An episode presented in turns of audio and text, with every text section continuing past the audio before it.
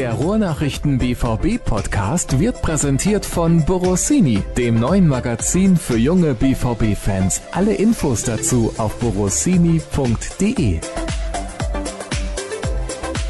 Leider heute auf Distanz, lieber Jürgen. Wir können uns sehen. Ich hab's eben schon gesagt, vielleicht ist es besser, wenn ich dich nicht sehen könnte. So ungefähr hast du es formuliert. Es war schon ein fieser Seitenhieb deinerseits, aber ich bin auch ein klein wenig erkältet und habe gesagt, heute mal nicht nach Dortmund fahren. Muss auch mal sein. Bisschen Pause. Ja, aber das Bedauern äh, mit dem Sehen war doch eher meinerseits, dass ich dich hier sehe, oder? Über dem Bildschirm. Im Distanzunterricht. Ja, sozusagen Distanzunterricht. Ich sehe auch bei dir, da stehen Ordner. Ist das von deinen Kindern? Nee, ich bin im Büro meiner Frau eingebrochen. Das ist nämlich einigermaßen schallgeschützt, weil die so eine doppelt verdickte Tür hat.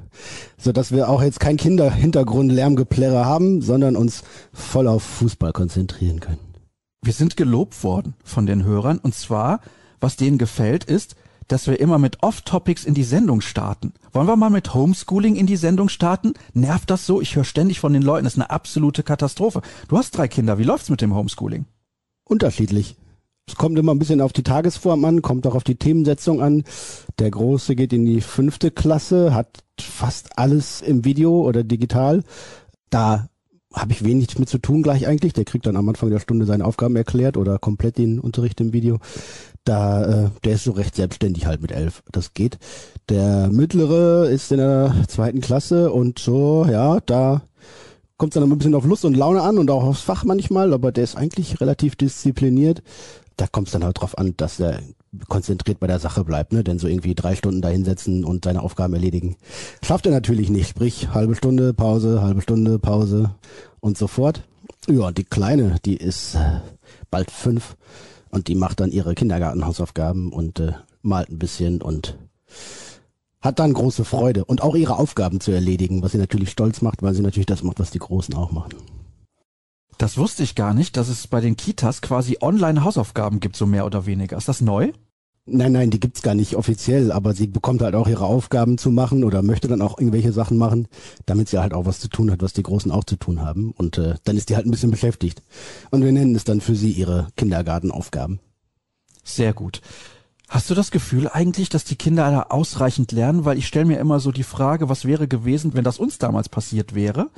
Alles von zu Hause lernen zu müssen, okay, mal abgesehen davon, dass es damals dafür die technischen Möglichkeiten nicht gab, ist ja nochmal ein anderer Schnack. Aber ich denke mir, Mensch, den Kindern fehlt ja auch das Soziale. Das ist mal eine Geschichte. Also man weiß ganz genau, dass man in seinem Umfeld in der Schule oder im Kindergarten natürlich dann auch Dinge lernt fürs Leben und was mitnimmt. Das zweite ist, können die den Stoff überhaupt so lernen? Also kriegen die das gleiche vermittelt wie in der Schule? Kann ich mir irgendwie nicht vorstellen. Nee, ich glaube auch der entscheidende Faktor wird früher oder später sein, was an, was an sozialem Lernen verloren geht, an Klassengemeinschaft, an, an Schulhof etc. Äh, oder Busfahren und was auch immer dazugehört bei den Einzelnen. Bei dem, was die Kinder an Stoff, an Menge lernen, geht, glaube ich, dann noch mehr als so schon so ein bisschen die Schere auseinander. Bei denen, die selbstständig arbeiten können, die gut mitkommen und Sachen alleine auch weiterdenken können und Übertragungsleistungen auch vollbringen und denjenigen, die halt ne direkte Ansprache brauchen, die immer Fragen stellen müssen etc., so dass da ja ich glaube in den in den Leistungsunterschieden da äh, noch eine größere Diskrepanz auftauchen wird, als das sonst bei konstantem Präsenzunterricht der Fall gewesen wäre. Es wird eine große Aufgabe sein für die Schüler, aber auch für das Lehrpersonal, das anschließend wieder in den Griff zu bekommen, ja. Ja, allerdings. Ich bin schon sehr gespannt, ab wann es irgendwann wieder normal funktioniert. Irgendwann wird der Zeitpunkt kommen, wo alle wieder in die Schule gehen und auch alle Restaurants wieder auf sind. Freust du dich darauf auch? Also ich freue mich so immens. Das, das muss ich wirklich zugeben, wenn man endlich wieder irgendwo ja was Leckeres essen gehen kann, wenn man sich mit Freunden treffen kann. Das, das nervt schon. Und zwar massiv. Ja, total. Ne? Also je nachdem mit wem, aber mit der Frau mal essen gehen, auf jeden Fall. Einfach mal in Ruhe Zeit zum Essen zu haben. Und ich bin gar nicht so ein regelmäßiger Kneipengänger, aber meinen Laden gehen irgendwo und sich an die Theke stellen und drei Bier trinken und ein bisschen quatschen, da läuft mir das Wasser jetzt schon im Mund zusammen. Ich würde mich sehr, sehr freuen, wenn das, ja, vielleicht in ein paar Monaten möglich ist. Du hast eben gesagt Schulhof. Was warst du für ein Typ Schulhof? Ich? Ja, Straßenstrolch, ne? Klar. Also du hast es ganz wild getrieben auf dem Schulhof? Oh, was heißt wild? Also nie, nie bösartig oder gewalttätig oder sowas, aber ich war auch schon auch manchmal frech und habe mir Streiche überlegt. Ein kleiner Schlawiner. Ja, ja. Ja, ist lange her. Wir sind der gleiche Jahrgang. Also wir sind zeitgleich quasi in die Schule gegangen. Hm. Auch das ist lange her. Ich fürchte. Ja, tatsächlich. Lass uns das Thema wechseln, und sonst werden wir noch traurig und depressiv. Das wollen wir natürlich nicht. Wir waren ja auch ein bisschen traurig vor dem Spiel gestern in Manchester. Wir waren quasi mit der vollen Kapelle in der Redaktion, haben uns das Spiel angeguckt. Außer der Kollege Dirk Krampe, der hat natürlich mal wieder freigemacht, ja logisch. Aber dieses Wort volle Kapelle hast du auch in den Mund genommen, dass es bei Manchester City eigentlich nur volle Kapelle gibt.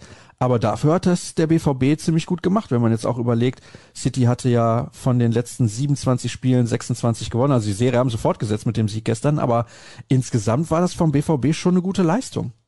Ja, alle sind überrascht gewesen von dieser wirklich couragierten, auch überzeugenden Dortmunder Leistung als insgesamt als Mannschaft von der Art und Weise her, vom, von der Körpersprache her, vom spielerischen Akzent her, von der taktischen Herangehensweise. Und wenn ich sage alle, dann glaube ich, schließt es die Dortmunder Spieler und die Verantwortlichen mit ein, uns deutsche Beobachter, aber auch die englischen Beobachter, mit denen ich sprechen konnte oder wo ich das nachgelesen oder nachgehört habe, waren äh, durchaus angetan von dieser schwarz-gelben Mannschaft, die äh, ja irgendwie am Tiefpunkt angekommen zu sein schien nach dem 1 zu 2 gegen Frankfurt und sich vier Tage später oder drei Tage später wie eine ganz andere Fußballmannschaft präsentiert.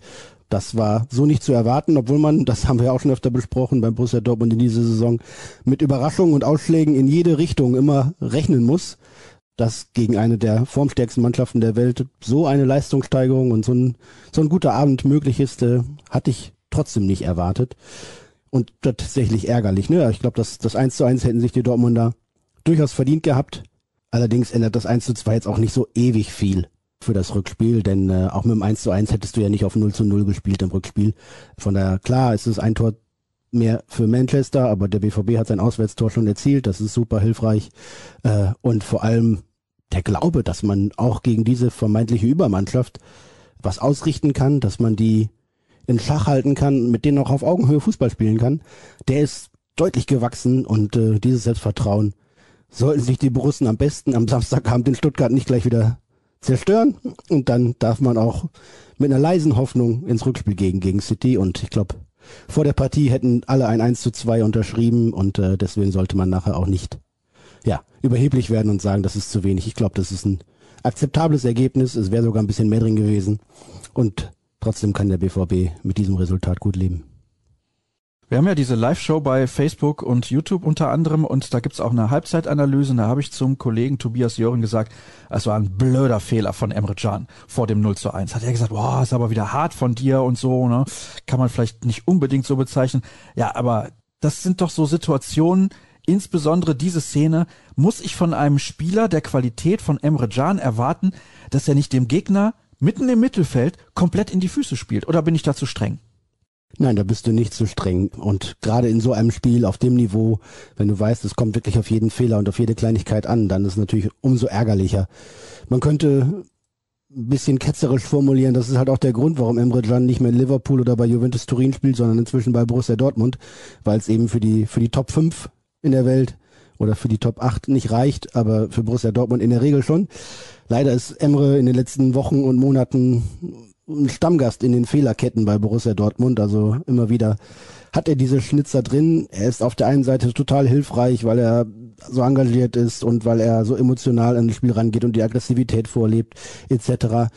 Er ist allerdings leider auch ein kleiner Fehleronkel ähm, und das äh, ja, gehört beides dazu. Dann hat der BVB plötzlich in der zweiten Halbzeit gefühlt das Kommando übernommen. Das zeigte sich jetzt nicht unbedingt in der Ballbesitzstatistik, aber es gab ja dann diese Torchance von Erling Haaland, wo man hätte denken können, da macht er schon den Ausgleich und dann eben das Tor von Marco Reus. Ah, das ist ein gutes Thema, Marco Reus. Ich sag mal so, er wurde zuletzt ja häufiger mal kritisiert und da macht er diese Bude und ist damit jetzt übrigens Dortmunder Rekordschütze in der Champions League mit 18 Treffern. Seinen ersten Treffer in der Königsklasse hat er auch in diesem Stadion in Manchester geschossen. Und da meinte unser Videomann Kevin Kiska gestern, ist auch sein letztes Champions League Tor. so, war da jetzt auch bisschen fies, oder könnte das tatsächlich der Fall sein?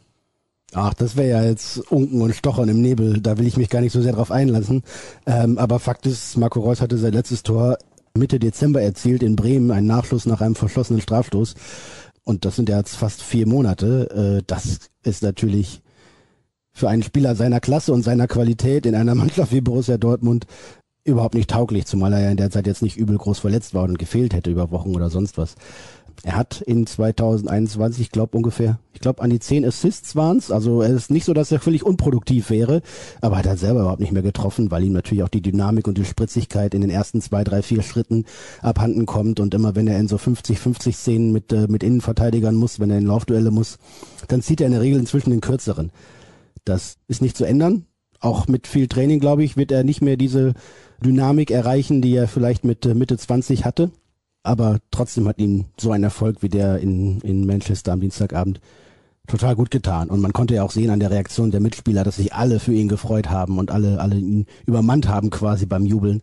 Das war auch ein Zeichen dafür, dass Marco Reus, auch wenn er nicht alles richtig macht und wenn er mit seinem ja fast fast kindischem äh, beleidigten Verhalten bei mancher Auswechslung auch die Fans äh, ein bisschen gegen sich aufbringt, äh, trotzdem immer noch ein ganz wichtiger und zentraler Bestandteil dieser Mannschaft ist, dass er ein Kapitän ist, der eher im Stillen führt, eher im Gespräch und eher auf Konsens aus ist als auf Konflikte. Aber das, ja, ist nicht immer das, das Idealbild, was man von außen vielleicht mitbekommt. Intern ist er wichtig, wird geschätzt. Er sollte sich diese beleidigten Situationen auf dem Platz sparen, dann lieber ein bisschen selbstkritischer sein. Damit würde er weniger Angriffsfläche bieten und vielleicht auch schon den Ansatz zur Lösung mit äh, vollziehen.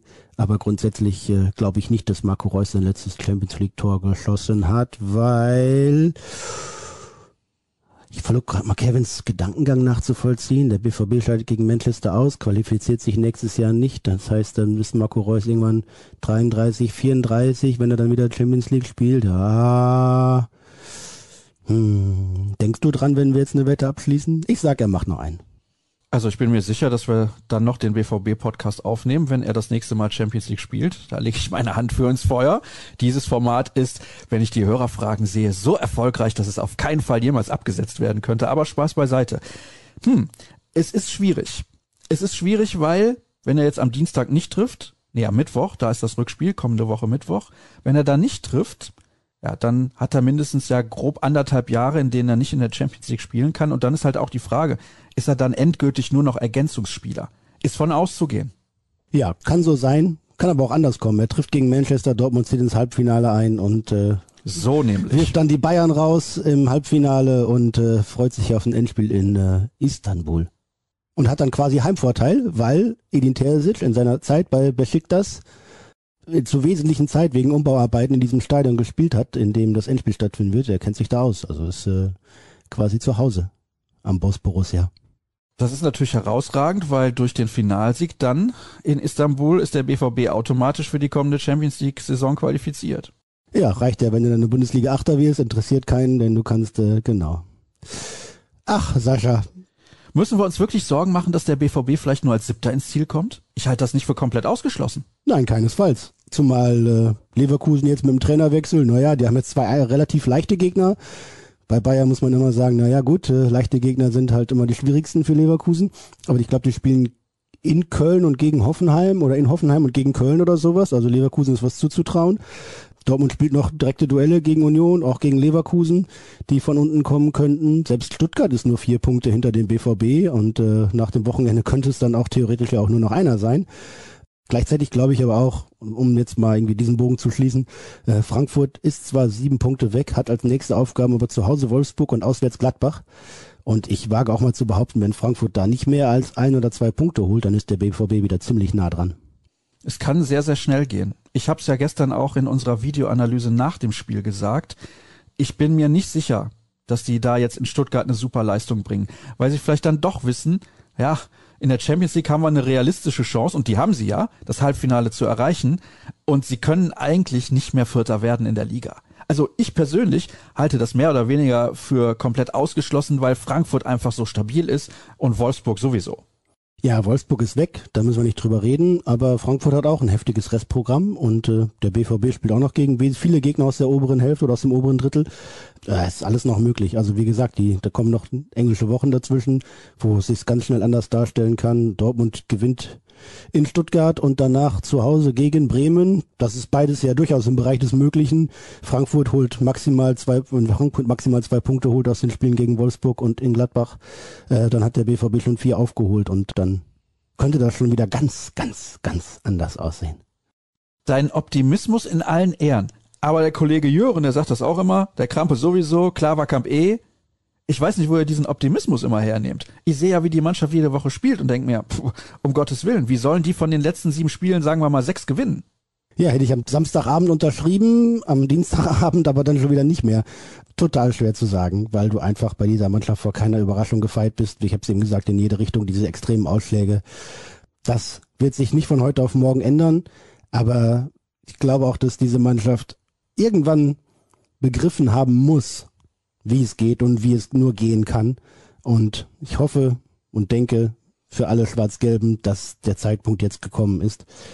Es zählt nur noch Leistung bei der Aufstellung. Es zählt nur noch die Spiele zu gewinnen, nichts anderes mehr, keine Spieler, die irgendwie Spielpraxis bekommen sollen, um sie durchzuziehen. Da ist die Marschroute inzwischen knallhart und entsprechend glaube ich, wenn das, das Leistungsprinzip schon mal unangetastet bleibt, dann ist es ein wichtiger Schritt. Wir kommen zu den Hörerfragen, was mir direkt auffällt, wenn ich mal so durchscrolle, ist, da kommt häufig das Wort Podcast vor, in Kombination mit Lob für unsere Sendung. Und die Hörer haben, glaube ich, mittlerweile verstanden. Wenn sie das tun, wird ihre Frage auf jeden Fall vorgelesen. Also das funktioniert bestens. Das ist der Trick bei dir dahinter. Du bist so berechnend. Ja, aber es funktioniert. Die Hörer sind so naiv, das gibt es gar nicht. Es funktioniert wirklich. Nein, Spaß beiseite. Es ist so tatsächlich wieder mal über 40 Kommentare unter meinem Tweet und ich habe ja erst gestern zu sehr, sehr später Stunde aufgerufen. Um 1.02 Uhr sehe ich gerade, habe ich geschrieben, dass ich die Hörer um Fragen bitte. Es ist so. Womit fangen wir denn an? Haben wir gerade schon ein bisschen drüber gesprochen. Wo war sie denn jetzt, diese Frage? Und zwar, nee, machen wir anders. Knauf hat gespielt von Anfang an. So, das wird ja auch mal erwähnt von den Hörern, von ein paar. Das ist eine ganz schöne Ohrfeige in Richtung Julian Brandt und Torgan Hazard zum Beispiel. Ja. Gut, nächste Hörerfrage. du darfst ins Detail gehen, lieber Jürgen. Ja, Ansgar hat in seinen Teileinsätzen in Köln und gegen Frankfurt das gut gemacht und hat die Dynamik, die er hat, die Schnelligkeit vor allem auch, die er mitbringt, äh, dazu ein bisschen unbekümmerte Frische und Frechheit dabei. Ähm, ist eben nicht so belastet wie die anderen von dir genannten Spieler. Kennt Co-Trainer Sebastian Gebhardt halt aus in- und auswendig aus der U17. Die wissen genau, was sie einander haben und was geht und was vielleicht nicht gehen kann. Den dann in Manchester im, im Viertelfinale der Champions League zum ersten Mal in die Startelf zu schicken, da braucht man schon ein bisschen Mut dafür. Ähm, aber das Trainerteam ist dafür belohnt worden. Knauf hat eine ordentliche Leistung geboten. Jetzt nicht überragend gut, aber äh, voll tauglich und, und vor allem defensiv super engagiert. Der Gedanke war natürlich, ähm, so ein bisschen damit zu spielen, dass äh, Cancelo, der Linksverteidiger, ja beim Spielaufbau regelmäßig nach vorne ins Mittelfeld oder noch weiter sogar vorrückt und die dann eben hinten nur noch zu dritt stehen bei City. Und sprich, wenn Ansgar gut mit verteidigt und es Ballgewinne gibt, dann ist die Flanke auf der Seite offen. Das hat ein, zwei Mal funktioniert, nicht so durchschlagskräftig, wie man es sich vielleicht vorher ausgemalt hat, aber es war ein guter Schachzug, der der City ein bisschen beschäftigt hat. Und entsprechend ist es gut aufgegangen. Und äh, zur Konsequenz, die man daraus ablesen kann, ja, war ja auch schon gegen Frankfurt so, wenn dann eine halbe Stunde vor Schluss im aktuellen Endspiel um die Champions League nicht Julian Brandt eingewechselt wird oder nicht Renier oder Girena, sondern Ansgar Knauf, dann sollten sich die anderen spätestens dann mal hinterfragen, warum das so ist, äh, dass da ein 19-Jähriger aus der Regionalliga äh, den Vorzug bekommt. Und am Dienstag hatte dann Hazard ist nicht eingewechselt worden, Brandt ist nicht eingewechselt worden, Rainer ist eingewechselt worden, war aber schwach. Das äh, spricht viel dafür, dass es in den nächsten Tagen und Wochen diese Konstellation mit Ansgar Knauf häufiger geben wird. Äh, vor allem solange Jaden Sancho noch fehlt und, äh, und wirklich an allen Ecken und Enden fehlt, hat sich das bestimmt verdient im Training. Das ist natürlich auch ein ganz wichtiger Faktor. Da hat Mats Hummels das nochmal angesprochen. Ich weiß nicht, ob wir da nochmal drauf eingehen, sonst spreche ich es einfach direkt frei an. Ähm, der gesagt hat, ja, man kann halt auch nur so spielen, wie man sich das im Training erarbeitet und vorbereitet. Für einen Edin Terzic ist es ein, ein großes Credo. Wenn wir die Intensität im Training nicht haben, dann können wir nicht am Samstag umschalten und sagen, jetzt wollen wir aber doch mal. Äh, sprich, die, die Leistungsbereitschaft, die, die äh, Dynamik, die Intensität im Training so hoch zu halten, dass es eben am Wochenende oder am, am, in der Woche in der internationalen Wettbewerben nur noch darum geht, das abzurufen, was man sich erarbeitet hat. Das muss der richtige Weg sein. Und wenn andere Spieler mit schwächeren Trainingseindrücken, mit einer etwas lockereren Einstellung dem Ganzen gegenüber dann nicht zum Zug kommen und eben am Wochenende nicht performen oder trotz vieler Chancen nicht performen, dann äh, bleibt ihnen halt nur die Ersatzbank und das Zuschauen. Das ist ein konsequentes Leistungsprinzip. Ist das, was Borussia Dortmund seit vielen Jahren predigt eigentlich und viel zu selten umgesetzt hat, dass diese Kultur her muss, dass nur Leistung zählt, dass der mannschaftliche Erfolg über allem stehen muss und dass da eben viel weniger auf empathisches Empfinden und auf ja schwierige persönliche Zusammenhänge oder sonst was Rücksicht genommen werden kann wir spielen hier Fußball, Bundesliga und Champions League als eine der vermeintlichen Top 10, Top 12 Mannschaften in Europa. Äh, da kann man eben ganz nicht so viel Rücksicht nehmen und das sollte auch in Zukunft der Weg sein und bleiben. Dazu passt sehr gut eine Hörerfrage, finde ich zumindest, und die geht schon gut los. Um auf Nummer sicher zu gehen, dass meine Frage kommt, ihr macht einen sehr unterhaltsamen Podcast. Der Jürgen kommt jetzt ins Schwitzen. Wieso bekommen Kehl und Co. das Einstellungsproblem zum Beruf bei manchen Profis einfach nicht in den Griff? Schönen Gruß und weiter so. Ja, gute Frage, für die ich gerne eine einfache Antwort hätte oder eine schnell umsetzbare Antwort, denn dann könnte ich auch Sportdirektor werden und Millionen kassieren und ganz wichtige Entscheidungen treffen. Das ist eben nicht so einfach. Das muss sich über Wochen, Monate, wenn nicht über Jahre einschleifen. Das muss von oben vorgelebt werden.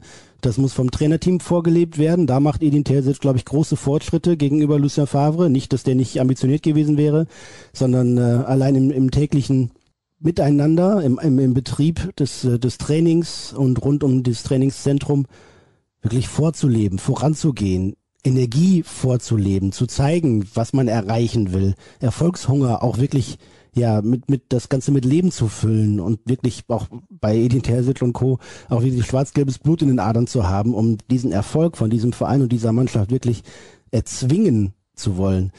Das muss wieder neu gelernt und implementiert werden bei Borussia Dortmund. Da ist viel verschütt gegangen, nicht erst in den letzten ein, zwei Jahren, sondern ich würde schon sagen seit vier, fünf Jahren. Kehl hat sich das zum Beispiel als, als Aufgabe ganz groß aufgeschrieben, als er sein Amt als Lizenzspielerchef äh, da aufgenommen hat, aber es ist eben nicht so einfach. Wenn man sich anschaut, was andere Mannschaften mit weniger finanziellen Mitteln, mit weniger talentierten Spielern eben über diesen Weg wettmachen, Beispiel Eintracht Frankfurt, gerade gesehen, dann muss es auch eine große Denkaufgabe sein und Ansporn für den BVB, dass eben diese Komponenten nicht mehr darüber entscheiden können, ob andere Mannschaften den, die Borussia schlagen können, äh, sondern nur noch die rein fußballerischen, sportlichen, weil man in allem anderen sich da keine Blöße geben darf. Du hast jetzt gerade schon angesprochen, dass Terzic da Fortschritte macht. Jetzt fragt ein weiterer Hörer, ist Terzic zu sehr Kumpel und zu wenig Chef? Aussagen von Jan auf der Pressekonferenz, in Klammern, ich stimme dem Edin zu, die abermals respektlose Reaktion von Reus bei der Auswechslung gegen Frankfurt und sein Auftreten suggerieren das.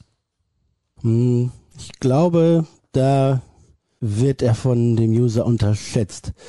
Klar, er ist 38 und damit kaum älter als die meisten äh, oder wenige Jahre älter nur als einige Spieler und einfach nahbarer, umgänglicher, freundlicher und, und offener Typ.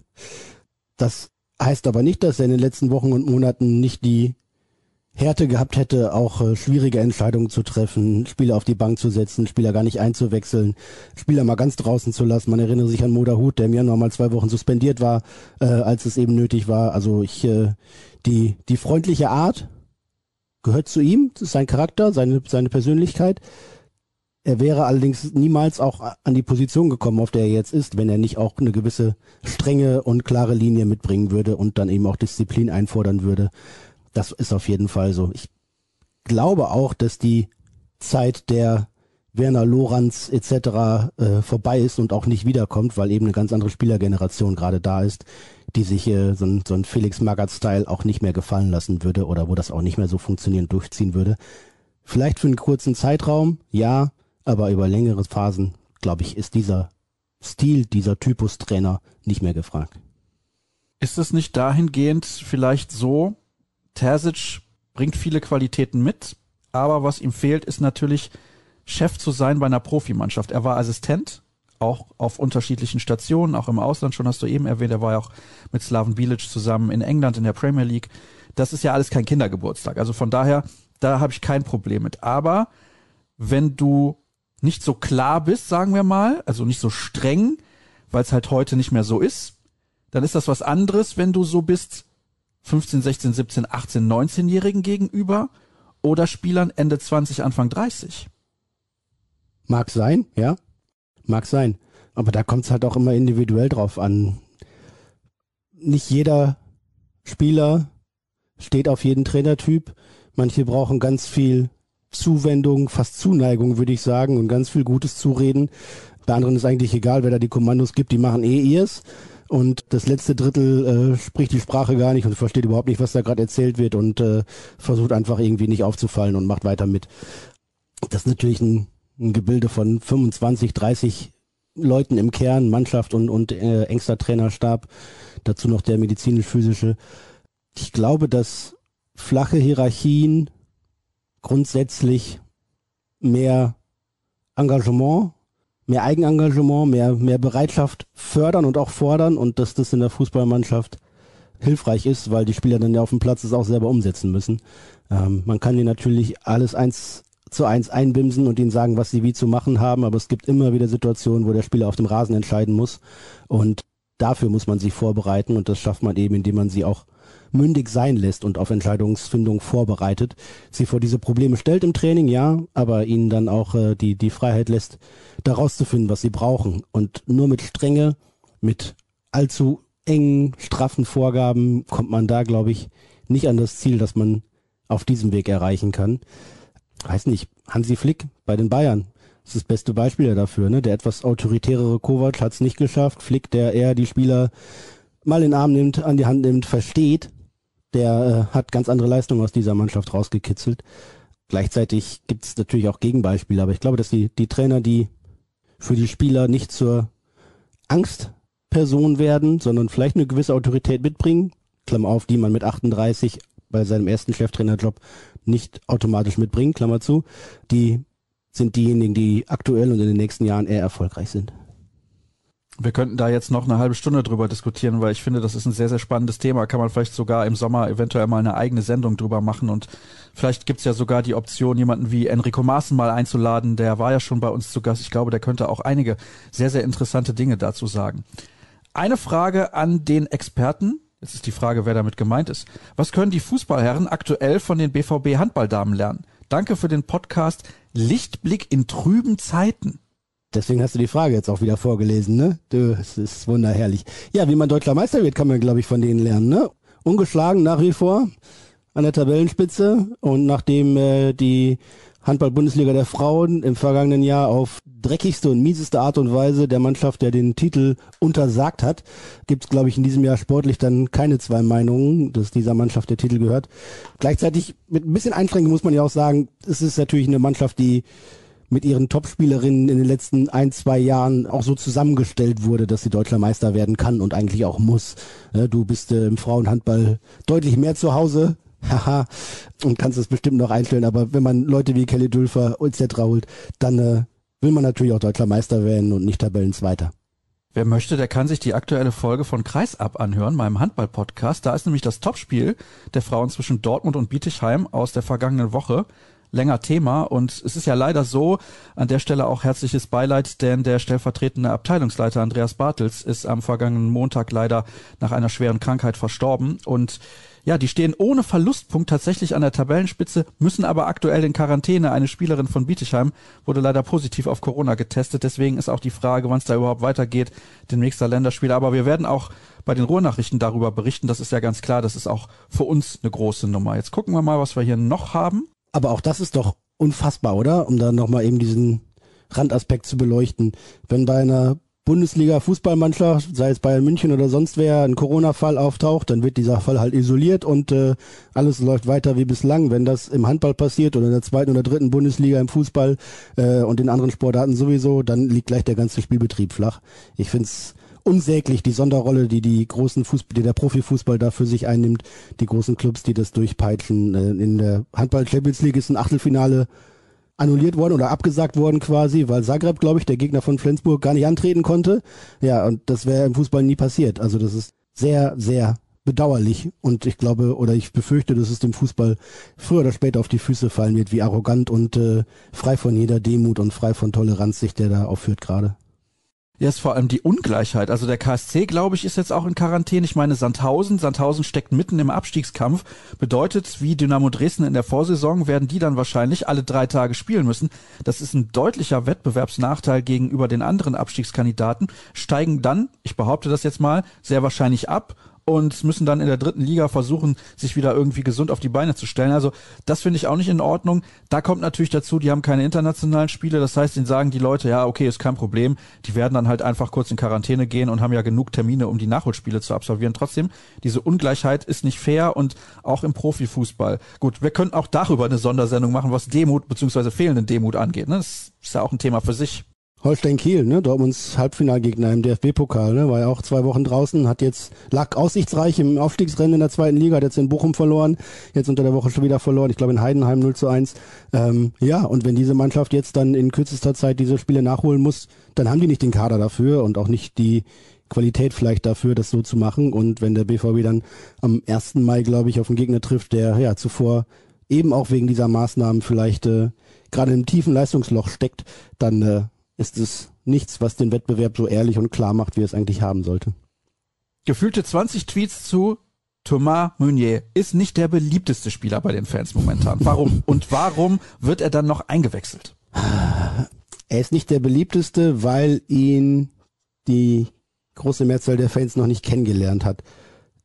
Thomas Meunier ist einer der, jetzt kriege ich gleich, glaube ich, richtig viel Schimpfe, aber der alles mitbringt, um Publikumsliebling zu werden.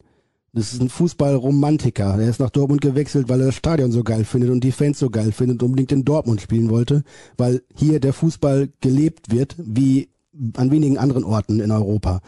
Das hat er sich extra so ausgesucht und gewünscht und war teilfroh, dass das geklappt hat.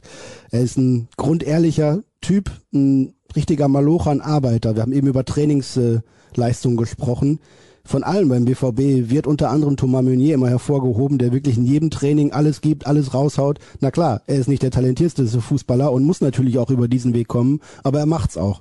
Er hängt sich immer voll rein, gibt Gas und tut, was er kann.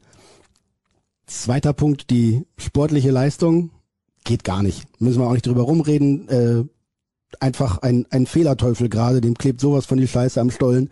Das äh, ist schon unsäglich. Schwierig war es natürlich, dass er seit vergangenen Januar, Februar oder was in Paris kein Pflichtspiel mehr machen konnte. Dann kam er im Sommer nach Dortmund, war verletzt, hat über zwei, drei Monate lang viele Chancen bekommen, aber keinen Rhythmus gefunden. Dann war er wieder verletzt, jetzt kommt er wieder zurück. Hätte glücklicher laufen können. Andererseits muss ich sagen, wenn du für einen Spieler, selbst wenn er ablösefrei ist, mit Handgeld und Gehalt über vier Jahre an die 50 Millionen Euro ausgibst, dann musst du natürlich auch deutlich mehr Leistung erwarten können. Und dann musst du eigentlich denken, okay, wir hatten hinten rechts ein Problem wenn da Thomas Meunier kommt vom äh, WM-Dritten und äh, mit vier Jahren Erfahrung aus Paris und Champions League und Nationalmannschaft, tralala, äh, der muss sofort weiterhelfen. Tut er nicht, das Gegenteil ist der Fall. Er ist immer wieder dabei, wenn es grobe Patzer gibt. Ich bleib trotzdem bei der Einschränkung, das 1 zu 2 in Manchester City muss vorher Thomas Delaney mit verhindern, indem er die Schranke von Kevin De Bruyne nicht zulässt. Aber jeder sieht dann natürlich, wie Meunier ein bisschen zu weit einrückt, Fall steht, der Ball hinter ihm runterplumpst, der versucht sich noch zu strecken, kommt nicht mehr ran. Unglücklich für ihn, symptomatisch allerdings auch für seine Saison bisher bei Borussia Dortmund. Was machen wir denn jetzt mit dem? Wird er in den kommenden Wochen dann wieder zum Einsatz kommen? Weil Matteo Morey macht das ja sehr, sehr gut, hat natürlich auch einen ganz anderen fußballerischen Ansatz und Edin Terzic, das finde ich ja auch sehr bemerkenswert, hat sich eigentlich für Morey als Rechtsverteidiger Nummer eins entschieden. Es gibt mehr oder weniger keinen Anlass, Meunier zu bringen. Ja, außer dass Matteo gerade erst auch aus einer Verletzung rauskommt und nicht äh, jetzt äh, im Schweinsgalopp durch alle Spiele 90 Minuten durchgejagt werden kann. Äh, und die der Ansatz in der Schlussphase, City wird nochmal drängen, dann äh, Meunier zu bringen, weil er ein bisschen robuster ist, vor allem auch größer ist, Kopfballstärker ist, der ist ja nachvollziehbar. Ich glaube, was schwieriger war, war tatsächlich in der letzten halben Stunde beim, beim Spiel in City, als Ansgar Knauf rausging, der vorher defensiv sehr gut mitgearbeitet hatte und Leo Rayner reinkam dem das nicht so gut gelungen ist, kam äh, Manchester immer wieder über die linke Seite, vor allem über Phil Foden, gefährlich in den 16er und an den 16er. Da hat das Zusammenspiel des 19-Jährigen mit dem 20-Jährigen besser funktioniert als nachher des äh, eigentlich erfahreneren Rainer mit dem noch viel, viel erfahreneren Meunier. Also die linke Flanke hat Manchester da ein bisschen geholfen und über diesen Weg fiel er dann auch nachher noch das Tor. Vorher hatte Foden noch ein, zwei weitere Abschlüsse etc. Ja, das ist äh, schwierig. Du wirst Meunier immer wieder bringen müssen, denn wenn er nicht spielt, äh, kann er ja auch nicht helfen und auch nicht besser werden. Dass das in diesen wenigen verbleibenden Wochen nochmal richtig gut wird, sehe ich gerade auch nicht. Aber ich sehe, dass er in den nächsten Jahren auf jeden Fall noch eine gute und wichtige Rolle bei Borussia Dortmund spielen will und wird, weil er eben an Charakter alles dafür mitbringt. Vom Typ her, wie, weiß ich nicht, kann ich jetzt in die längere Vergangenheit äh, zurückwegen, wie was auf den Außenbahnen, so einer wie Kutowski oder sowas, ne? Vielleicht sogar noch ein deutlich besserer Fußballer noch, aber und einer, der sich immer reinschmeißt oder von den, von den jüngsten Neuzugängen, die sofort so Borussia Dortmund verstanden und aufgesaugt haben, vielleicht so wie Marc Bartra, der in kürzester Zeit äh, ja auch ein Liebling des Publikums war, weil er eben Borussia Dortmund, die Fußballkultur und die Leidenschaft der Fans so gut verstanden hat und, und miterlebt hat. Und so ein Typ Mensch ist eigentlich Thomas Meunier auch, dass es sportlich bei ihm gerade überhaupt nicht läuft. Ganz sicher wurmt ihn das am meisten und alle anderen inzwischen natürlich auch. Ihn jetzt so zum Sündenbock zu machen und äh, durchs Dorf zu treiben, ist allerdings, ja, ich finde zumindest nicht unser Stil. An anderen Stellen mag das der Fall sein. Ich würde immer noch ein bisschen differenzieren, ohne da irgendwas beschönigen zu wollen, was er bringt. Kompletter Themawechsel. Kann man im Rückspiel gegen Manchester City mit Jaden Sancho rechnen? Wenn es gut läuft, vielleicht als Einwechselkandidat, aber das war's dann auch schon. Ich hätte ihn gerne gesehen. Äh, Dortmund auf vorne rechts mit Jaden Sancho und City vorne links mit Phil Foden, die sich ja aus ihrer gemeinsamen Jugendzeit in der Akademie von City äh, bestens kennen und da immer so ja, Kontrahenten waren, die sich gegenseitig gepusht haben für Sancho war damals der Eindruck oder bei ihm reifte der Eindruck, hier kann man es kaum nach oben schaffen. Phil Foden hat gezeigt, dass man es schaffen kann. Beide sind absolute Ausnahmetalente. Den Foden habe ich unglaublich gern spielen sehen. Äh, es ist Wahnsinn, wie der so flüssig mit der Ballverarbeitung und Ball, Ballbehauptung und dem Dribbling da über den Platz ja, flutscht quasi. Das sieht alles so spielerisch leicht aus. Äh, toller Fußballer.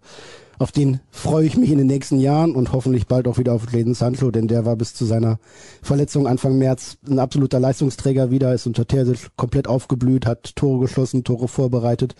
Und ich glaube, mit einem Jaden Sancho in der Form, die er bis März hatte auf dem Platz, hätte der BVB das Spiel in City auch nicht verloren. Ja, das glaube ich auch. Sancho war wirklich in einer herausragenden Verfassung und der hat natürlich dann auch Qualitäten, die keine anderen Spieler im Kader von Borussia Dortmund haben. Das ist auch der Punkt. Ne? Gucken wir mal, was wir noch haben. Ja, da hat ein anderer Hörer auch gefragt, ob Sancho im Rückspiel wieder mit dabei ist. Über die Bundesliga und Platz 4 hast du eben schon gesprochen. Dann nochmal Meunier. Ja, diese Diskrepanz ist auch bei einigen Hörern nochmal das Thema. Früher, also früher unter Favre, lief es in der Liga super, aber in den Pokalwettbewerben schlecht. Jetzt ist es genau umgekehrt. Was ist denn jetzt besser? ja, Brot- und Buttergeschäft ist und bleibt die Bundesliga als erster Wettbewerb und wichtigster Wettbewerb äh, für Borussia Dortmund. Natürlich hat die Champions League aufgrund der Einnahmemöglichkeiten eine immer größere Bedeutung gewonnen. Und aufgrund der Historie der letzten zehn Jahre muss man ja auch fast sagen, als der BVB Stammgast im Pokalfinale war, hat das auch eine gewisse Tradition bekommen oder eine gewisse äh, Regelmäßigkeit, die ja in, in Dortmund allen gut gefallen hat. Wichtig bleibt einfach, um das Geschäft am Laufen zu halten, um den Betrieb am Laufen zu halten, die Qualifikation für die Champions League in jedem Jahr und damit ist ja eigentlich ein zumindest ordentliches oder oder gerade noch ordentliches Abschneiden in der Bundesliga verknüpft. Der BVB ist noch die Nummer zwei in Deutschland, ähm, kriegt gerade einen Frontalangriff von der Seite aus unzulässig alimentierter sich, äh, Stelle in Sachsen, aber ähm, muss jetzt zusehen, dass er sich in den nächsten Jahren diesem wieder erwehrt und im Sommer halt mit einem großen Umbruch den nächsten Schwung starten. Wir haben ja noch ein paar sehr meinungsstarke Äußerungen, zum Beispiel die hier. Der vormalige vierte Offizielle ein Rassist, der Hauptschiedsrichter inkompetent und der Linienrichter ein Autogrammjäger bei einem Spieler. Dieses Schiedsrichtergespann könnte auch einfach in den Ruhestand gehen, oder? Ja, von mir aus. Ja, hätten wir das ja geklärt. Also die Foul-Szene wurde natürlich auch noch von einigen angesprochen. Ich bleibe dabei, kein Foul von Bellingham. Er ist für mich deutlich zuerst am Ball und Ederson ist halt noch relativ weit weg. Okay, ist eine super Slow-Mo, die wir dann geliefert bekommen, hat der Schiedsrichter in der Originalzeit sozusagen, beziehungsweise hat der Schiedsrichter in der Originalsituation nicht gesehen Und das ist natürlich dann auch eine komplett andere Perspektive. Wir standen nicht auf dem Platz.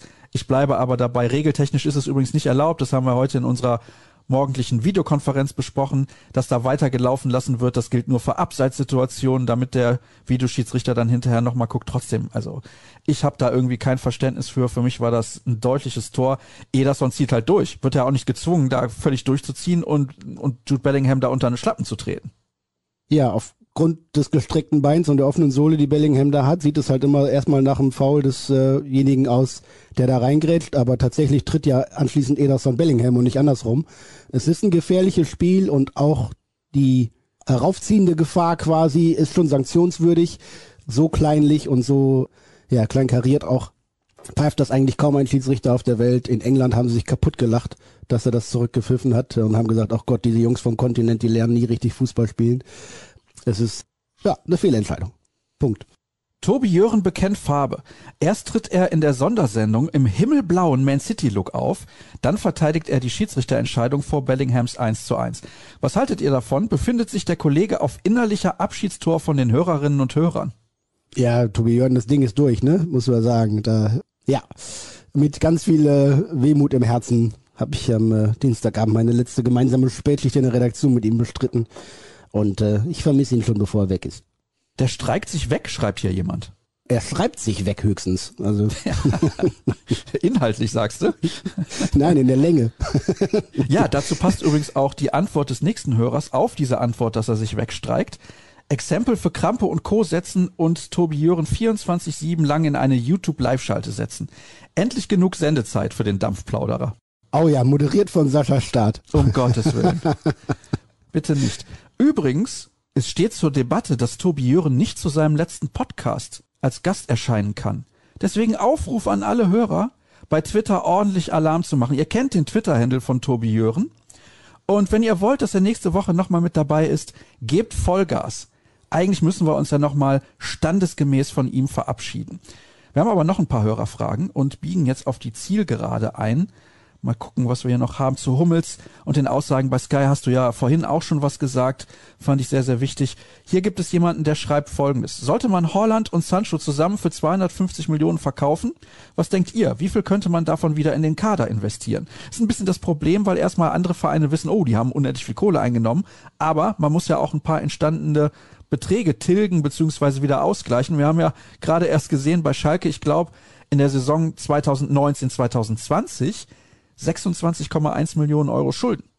Ja, das sind jetzt viele Themenfelder. Ja, klar, der BVB macht auch in diesem Geschäftsjahr ein dickes Minus. Letztes Jahr 43 Millionen, dieses Jahr wird's 75 Millionen plus, minus, je nachdem, was noch wie läuft, äh, sicherlich wieder werden. Das Geld muss man erstmal wieder reinbekommen. Der BVB kann es sich günstig leihen per Kredit wenn wir es irgendwann zurückzahlen wollen, dann gibt's noch die Option einer Kapitalerhöhung. Aber das Transfergeschäft, da könnten wir wieder eine eigene Sondersendung machen. Also ich glaube, dass Jaden Sancho den Club verlassen wird im Sommer. Gibt, wenn man auch einen schwierigen Transfermarkt berücksichtigt, in dieser Top-Kategorie immer noch sagen wir mal, plus minus 80 Millionen Euro, könnte man, glaube ich, darf man darauf hoffen, darf man verlangen. Nicht mehr die 100 vom vorigen Jahr, aber ein bisschen weniger schon. Ist die Frage, welche Clubs es zahlen können über und wollen in diesem Sommer. Die Corona-Krise als wirtschaftliche Krise trifft natürlich auch die umsatzstärksten Clubs in erster Linie. Und bis auf die knappe Handvoll von, von Scheichs oder sonstigen Gönnern oder Ländern finanzierten Großclubs trifft die das alle heftig und selbst diejenigen müssen ein bisschen aufpassen, dass sie da nicht ihre Bilanzen komplett aus dem Ruder laufen haben. Es ist schwierig und dasselbe gilt dann ja auch für das, für das Geratter um Erling Holland und dessen angedrohten Wechsel oder dessen, dessen Wechselabsichten. Nennen wir mal zwei oder drei Clubs, die in diesem Sommer eine unmoralisch hohe Summe aufwenden sollten, um Erling Haaland zu verpflichten. Also bei unmoralisch sage ich irgendwas zwischen 150 und 200 Millionen, die das könnten, die sportlich interessant wären und die das jetzt auch machen würden und dann immer noch vorausgesetzt, dass der BVB auch einschlagen würde. Und da bleibt summa summarum bei mir unterm Strich eigentlich kein Club übrig, der sowohl Top 3 oder Top 4 in Europa ist, als auch die wirtschaftlichen Voraussetzungen hätte.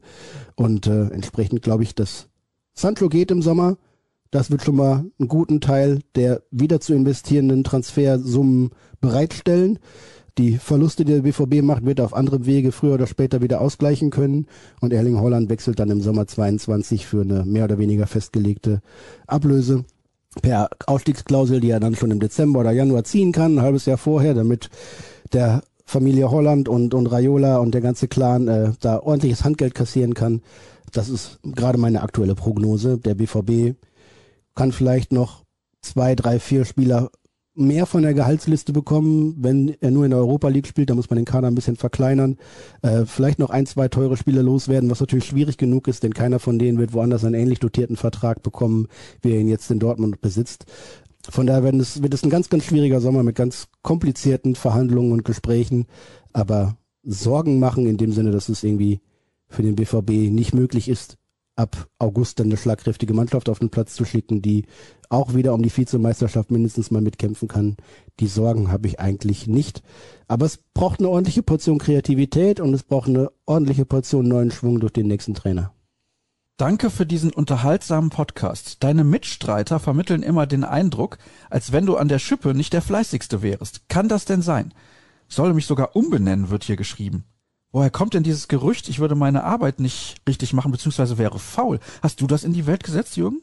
Aber mit einer Schippe in der Hand habe ich dich auch wirklich noch nie gesehen. Ja, gut. Das ist natürlich wahr. Bin jetzt auch beim Schneeschippen nicht der Erste, der sich meldet.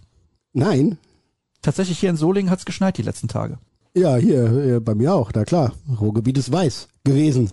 Jetzt gerade taut's wieder alles weg, weil es ja tagsüber noch ein bisschen wärmer wird. Nein, Sascha-Staat ist ein durchaus fleißiger Kollege. Das ist es, ja. Du wirst auch Journalisten sonst grundsätzlich immer vorgeworfen wird, ne? Die stellen ja nur Fragen. Ja, dann könnte es ja jeder. Ja, eben. Ihr könnt euch gerne alle bewerben. So ist es nicht. Ja. Also her damit. Könnt ihr gerne mitmachen, wenn ihr gut genug seid. So. Danke für euren beständig guten Podcast. Ja, da wird nochmal nach der Schwankung in den Leistungen gefragt zwischen Liga und internationalem Geschäft beziehungsweise Pokal. Die Sache ist, da haben wir schon drüber gesprochen. Ich musste das aber vorlesen, weil er den Podcast lobt. Da habe ich jetzt nicht drum rum. Gut, dass man in der Aufzeichnung nicht sieht, dass es mir unangenehm ist, wie wir gelobt werden. Mein Gefühl, Terzic wechselt zu sehr defensiv. Teilst du das? Das ist ja jetzt ein großes Fass, was der Kollege da aufmacht. Da müsste ich mich erstmal an die vergangenen Spiele erinnern. Ich glaube, er hat nicht immer die richtigen Entscheidungen getroffen bei seinen Wechseln. Aber gerade gegen Frankfurt war es doch das größere Risiko in der zweiten Hälfte, als das Spiel so wild wurde, eher das Problem. Ne, mit, mit Dahut und Guerrero auf der Doppel-8, wo du die beide irgendwie lieber nicht in den Rückspiegel geguckt haben, ähm, beispielsweise. Äh, in City dann in der Schlussphase das 0 zu 1 oder sogar das 1 zu 1 äh, nach Hause bringen zu wollen, nach vorher 80 guten Minuten, völlig legitim. Joa, was fällt mir denn noch so? Also müsste man im Detail besprechen und auf die einzelnen Spiele gucken. Äh, so jetzt aus dem Stehgreif kann ich das, kann ich das so gar nicht bestätigen. Ich will es aber auch nicht, nicht abweisen, denn klar, Edin Terzic hat bei Aufstellungen und Wechseln auch äh, nicht alles richtig gemacht in den vergangenen Wochen, keine Frage. Vorab, ihr seid die einzige Konstante beim Thema BVB, der uns ja so oft leiden lässt. Habe ich das eben schon mal vorgelesen? Da sind so viele, die den Podcast loben. Ich weiß es nicht.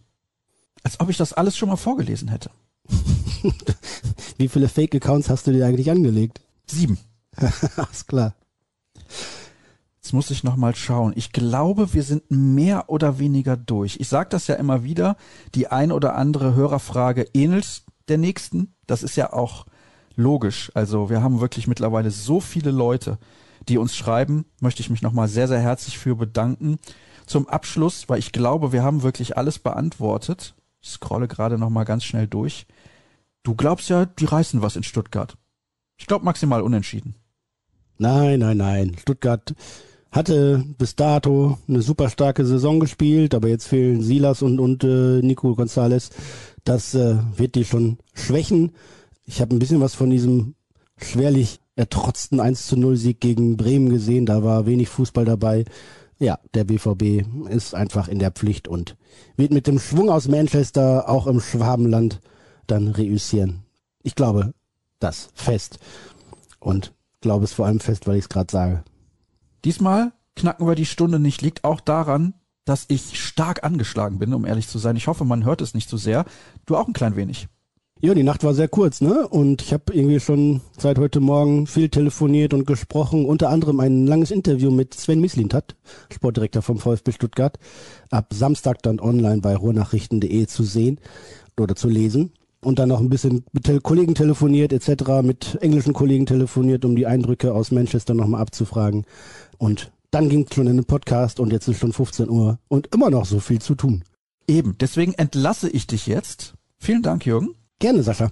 Ihr wisst ja, alles weitere findet ihr auf ruhrnachrichten.de. Jürgen hat es gerade schon gesagt. Ab Samstag dann ein sehr, sehr ausführliches Interview mit Sven Mislintat, dem neuen Sportdirektor von Borussia Dortmund ab der kommenden Saison. Hoffen einige, hoffen einige. Das wollte ich noch hinzufügen. Spätestens aber dann natürlich im kommenden Jahr.